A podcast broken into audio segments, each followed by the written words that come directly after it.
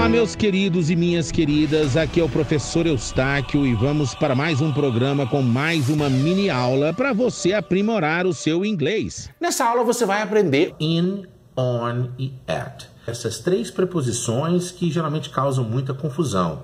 Você vai ver que se você entender o sentido que cada uma quer dizer, você não vai confundir mais, porque in é em no sentido de dentro, on é em no sentido de em cima e at é em, sem ser nem dentro e nem em cima. E eu vou te dar vários exemplos para você entender em que circunstância que você usa cada uma para você nunca mais confundi-las e nunca mais usá-las de maneira errada. Preste atenção que você vai gostar de aprender.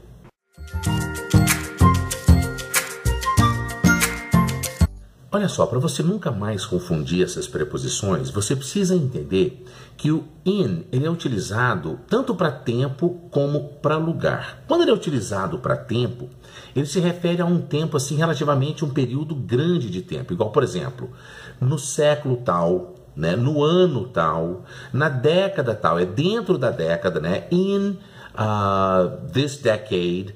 Por exemplo, você fala uh, na semana, in the week. Por exemplo, ela voltará em duas semanas. She will be back in two weeks. Ok? Agora, se você quiser falar ela voltará na terça, é no dia. Então, she'll be back on Tuesday. Aí é em cima da terça. Então, eu quero que você imagina uh, dentro do ano, Imagina um calendário, você está dentro do ano, né? In, por exemplo, no ano de 1980. In 1980, ok? Em 1980. Se você nasceu, por exemplo, em janeiro, né? Você fala I was born in January. Quer dizer, eu nasci em janeiro, dentro de janeiro. In. Se você nasceu é, por exemplo, na primeira semana de fevereiro, né? I was born in the first week of February, né? Você nasceu dentro da primeira semana.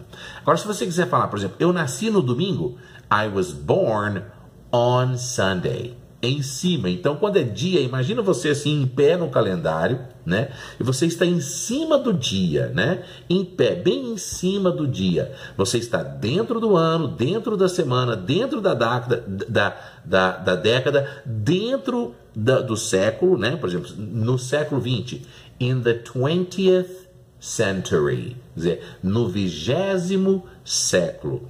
Agora, no dia é on. Ah, nós vamos viajar na terça-feira que vem, né? We are going to travel. Uh, aliás, nem precisa usar o on. Uh, basta falar next Tuesday. Mas se você quiser falar, nós vamos viajar na terça. We are going to travel on Tuesday. Ok? On, em cima, por exemplo. Se você quiser falar, por exemplo, eu nasci em janeiro, você diz I was born in January. Agora, se você quiser falar, por exemplo, eu nasci dia 1 de janeiro, você tem que falar I was born on January 1st. Por quê? Porque você já está falando o dia. Então, quando é dentro do mês, é in. Agora, quando é no dia, é on, é em cima. Agora, o at, ele é ainda mais específico. Por exemplo, eu nasci às 7 horas da manhã. I was born at 7 o'clock in the morning. Então, at é mais específico. Então, in é num período bem grande. On é em cima do dia. É, e at é na hora, ok? Por exemplo, ao meio-dia, at noon, ok? Agora, quando as, essas preposições estão sendo utilizadas para lugar, por exemplo, é, é, in é usado para país, é, para cidade, por exemplo, é in England, na Inglaterra, né? Ah, ela está na Inglaterra, she's in England. Por exemplo, ela está é, na cidade tal, por exemplo, she's in New York in New York, dentro da cidade de Nova York também, ok?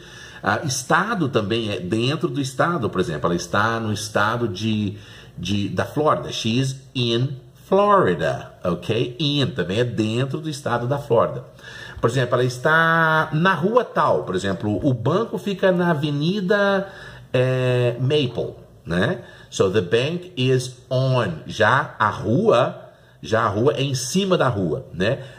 Dentro da cidade, dentro do estado, dentro do país, in. Agora, na rua, em cima da rua, on. Imagina como se fosse assim, bem em cima da rua mesmo, né? On. Então, por exemplo, the bank. Onde fica tal banco? Where's the bank? Ok? The bank is on Maple Avenue. Quer dizer, o banco fica em cima da Avenida Maple. Agora, se você quiser dar um endereço mais específico, você usa at. At, que é bem específico. Por exemplo, uh, eu moro na rua, na, na, Maple Avenue, número 20. Digamos que esse seja o meu endereço. Eu tenho que falar o número primeiro. I live uh, at 20 Maple Avenue. Aí não precisa nem falar on Maple Avenue, não. On Maple Avenue você vai usar só se você falar na Avenida Maple, ok? Mas se você falar no número 20 da rua Maple, da Avenida Maple, você tem que falar at. I live at 20 Maple Avenue. E o at também é aquele arroba do e-mail, né? Por exemplo, my email is uh, o seu nome, at, e depois o seu uh, gmail.com ou hotmail.com, né? gmail.com ou, ou é, hotmail.com, ou seja, qual for o domínio, ok? Então aquele arroba em inglês também é o at, porque ele está falando exatamente o endereço né, do seu uh, e-mail, da sua, do seu endereço eletrônico. Então imaginemos, por exemplo, in the table, dentro da mesa. O que, que pode estar dentro da mesa? O cupim, né? The termite is in the table. There are a lot of termites in the table. Tem muitos cupins dentro da mesa. Por exemplo, o jantar está na mesa. Dinner is on the table. Né? O jantar está em cima da mesa. Agora, por exemplo, eles estão na mesa para jantar. Eles não estão sentados em cima da mesa. Então é they are at the table to have dinner. Eles estão na mesa, ou seja, à mesa né? não estão nem dentro da mesa e nem em cima da mesa, que eles não, são sem educação, eles estão sentados na mesa né? para jantar. Então, they are sitting, estão sentados, ou simplesmente they are at the table to have dinner, ok? Espero que você tenha uh, entendido um pouco mais a respeito dessas preposições para te ajudar a não confundir mais. Curte, compartilha and I'll see you in the next lesson. Eustáquio Pereira, Fluency Coach.